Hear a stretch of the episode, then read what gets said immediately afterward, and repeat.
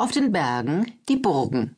Unübersehbar und einladend thronen auch heute noch die von der Zeit umwobenen Mauerwerke zwischen Saale und Werra, Unstrut, Eichsfeld und Thüringer Wald.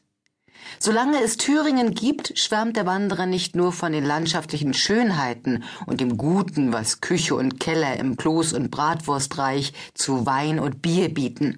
Man erzählt sich dabei auch die alten Geschichten und Sagen über dieses Land und seine Leute.